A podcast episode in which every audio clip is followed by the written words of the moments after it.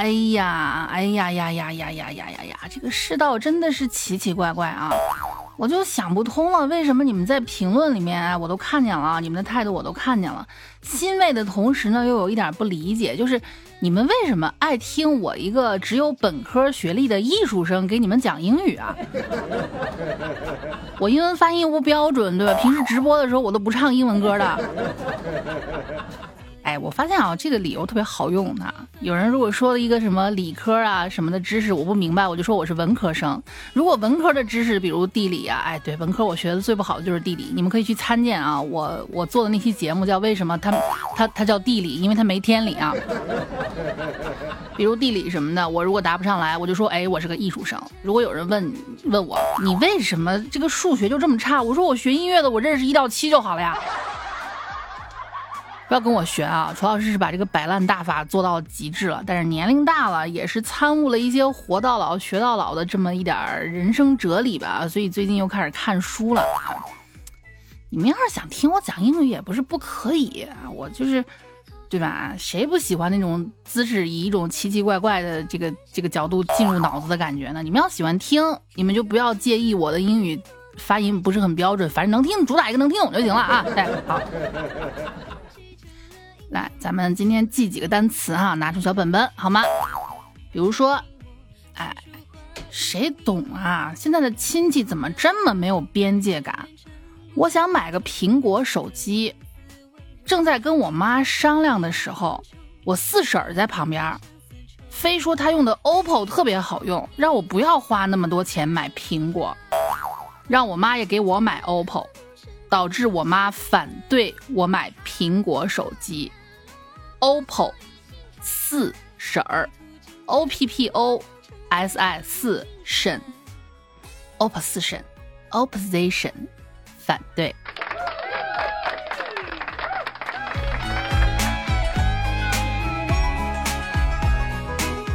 我直接问我暗恋的男孩子：“你可以做我男朋友吗？”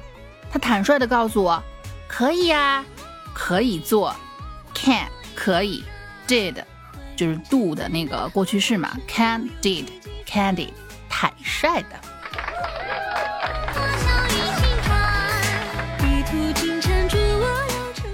哎呀，据我所知，有好多我们家的听众宝子啊，玩王者荣耀的时候老被人骂菜逼啊！呸，说说句题外话，菜逼，我一直以为菜逼的反义词应该是肉棒。呸，嗯，那个，你你们知道就好啊，对。就像很多人玩玩王者荣耀这个游戏，真的现在它它已经不仅仅是一个游戏了，它其实更多的是一种社交成分在里面啊，在里面你可以认识到很多好朋友啊，甚至还有人通过这个游戏结了婚的。当然了，也有因为这个游游戏结了仇的，线下约架什么的。当然这个不建议你们这么干，好吧啊？打这怎么说呢？打输了住院，打赢了坐牢啊！来记住啊，王者这个游戏。你玩的时候呢，咱们都说电子竞技菜是原罪。那如果你是一个技术不怎么样的人，就经常被队友骂，他们还会恐吓你，你再上线啊，你我见你一次骂你一次。王者刚打开第一个那个动画什么嗯，Timmy，对吧？无数人呢在这个游戏里面啊，这只只记住两个单，不是单词啊，只记住两个声音，Timmy defeat，Timmy defeat。来，记住啊，在王者荣耀的日子里，intimidate，intimidate，恐吓，威胁。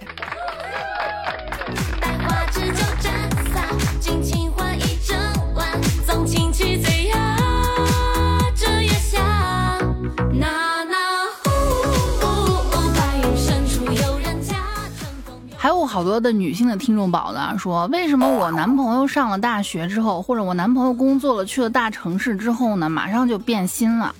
这个怎么说呢？啊，我不想说，不想讨论人性的问题，但你要记住啊，妈妈曾经说过，男人到了大城市就会变得很虚伪。男人是复数啊，man 的复数是什么？来考一下，是 men，对不对？打 m e n 啊。男人到了大城市就会变得虚伪，men，然后的啊大，men 大 city，mendacity，虚伪。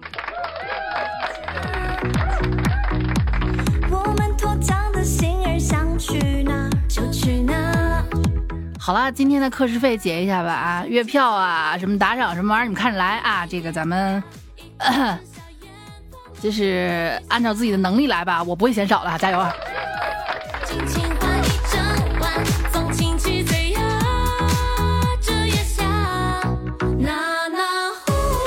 这攒了一个月的节目没有更啊，然后呢，楚老师的这个后台的私信又爆棚了，对不对？选几个比较经典的吧，他经常说就发几个表情的，然后嗨，然后什么也不说的啊，还是问我在吗？在吗？在吗？不是你问我在吗？你有事儿说事儿，对不对？我怎么判断在不在？我我要说在，万一你跟我借钱呢？我要说不在，万一你要给我打钱呢？是不是啊？你这有事儿直接说事儿啊！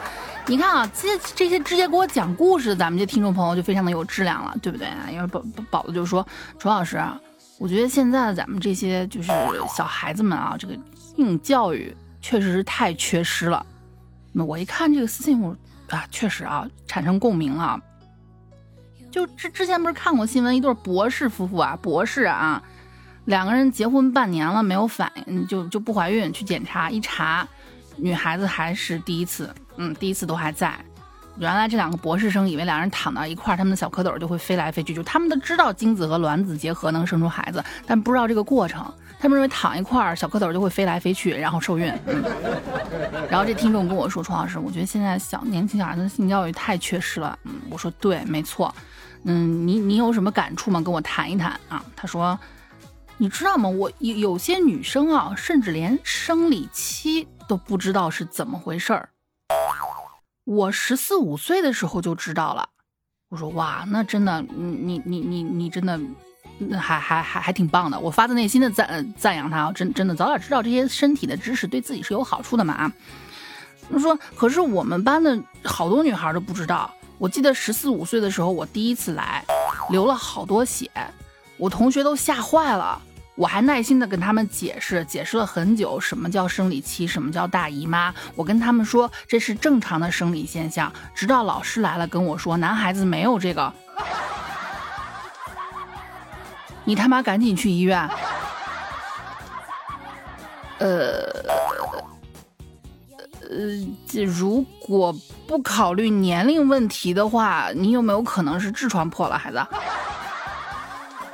哎呀，真是有志青年啊！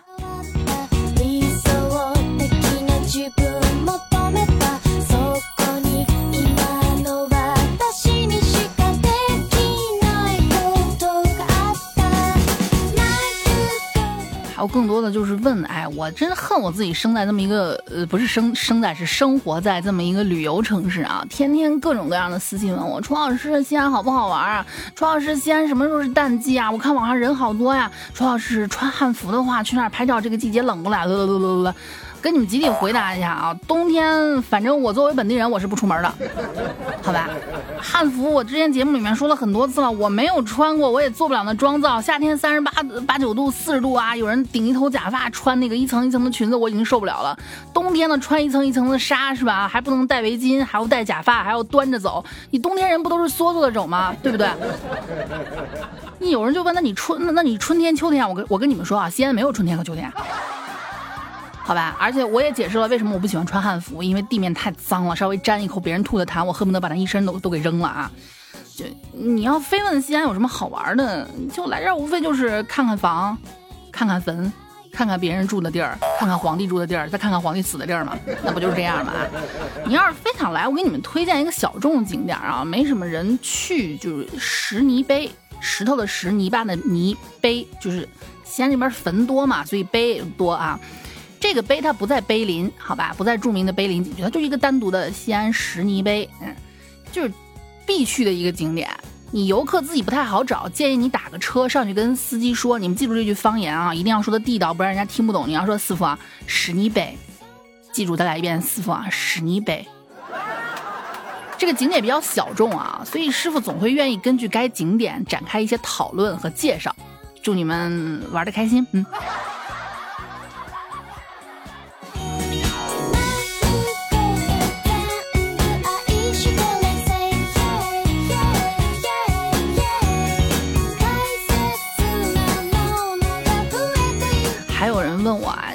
我你西安那边文文物比较多什么的，我我去那儿的这个古董摊子淘点古董行吗？你就我要真劝你劝不住，你想玩玩也行，好吧？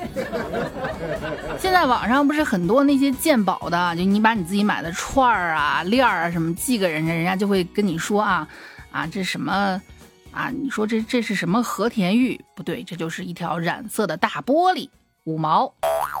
这个什么什么书具来？不对，染色石英岩两块。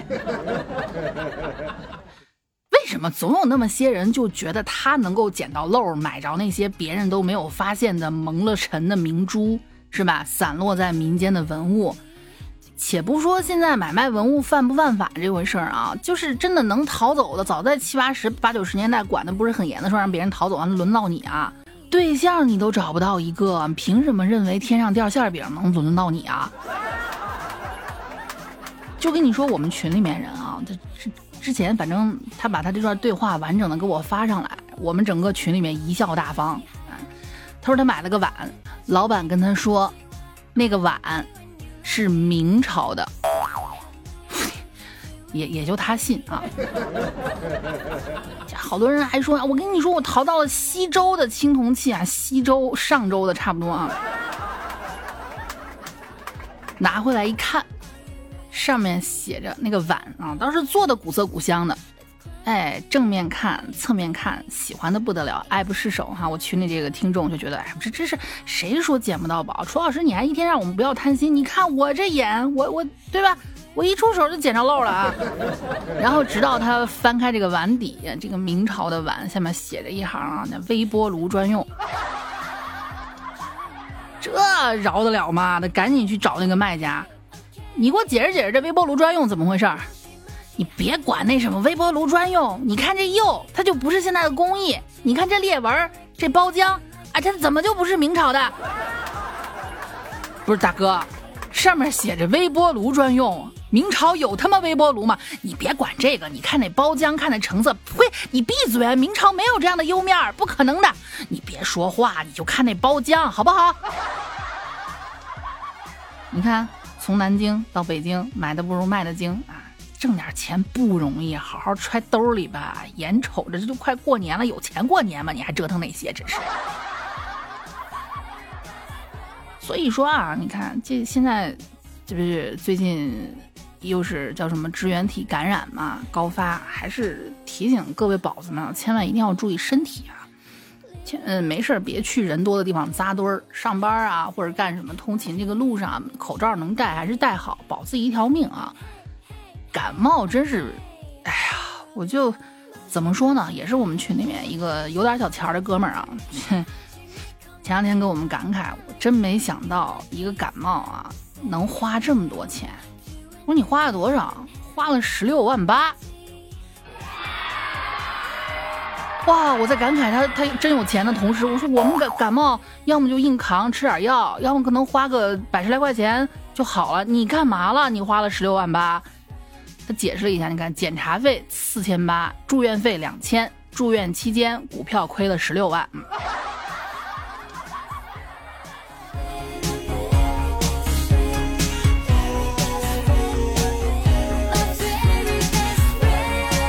不是一到年底呢，楚老师就惊喜的发现，我的这帮朋友们啊，往常能叫出去吃饭喝酒的，我们有一个群叫“犯罪”啊，这这个谐音梗啊，吃饭的饭，喝醉的醉，叫犯罪团伙。往常呢，基本上每周我们要出来聚个一两次，喝不喝酒的话，最起码吃个饭，然后出去打个剧本杀。各位可以看一下楚老师那个首页里面的我的亚庆性人群这个专辑里面的新节目啊，有一期就专门说剧本杀的，我特别喜欢这个活动啊，我们也都是通过这个活动认识的，有兴趣可以去听一下业内人士的分析，好吧啊？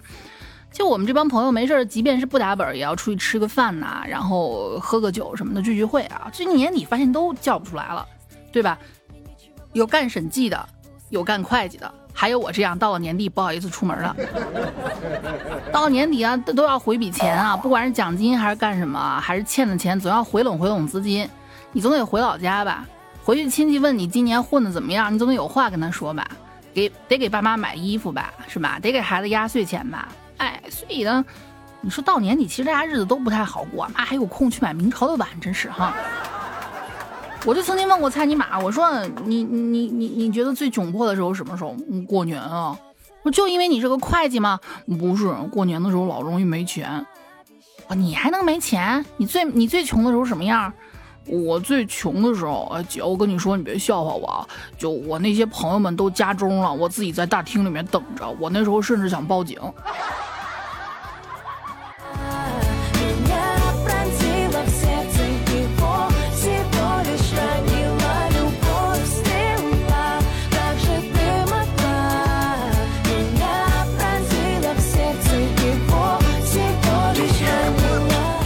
我想想也对啊，最近真你你你们请一定要在评论区告诉我好吗？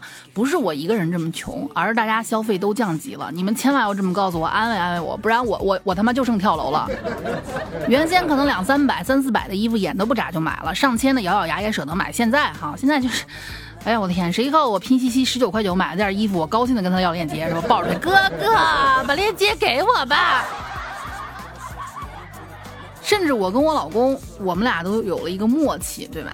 比如说我试了某件衣服啊，特别喜欢，但是一看看一眼看一眼那个那个那个价签，哇操！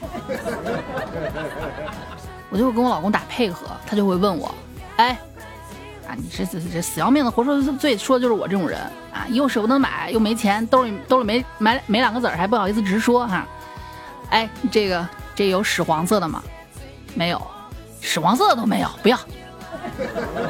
但是呢，不怕一万，只怕万一。万一人家有屎黄色的怎么办呢？哎，你就说不不，不是这种屎啊。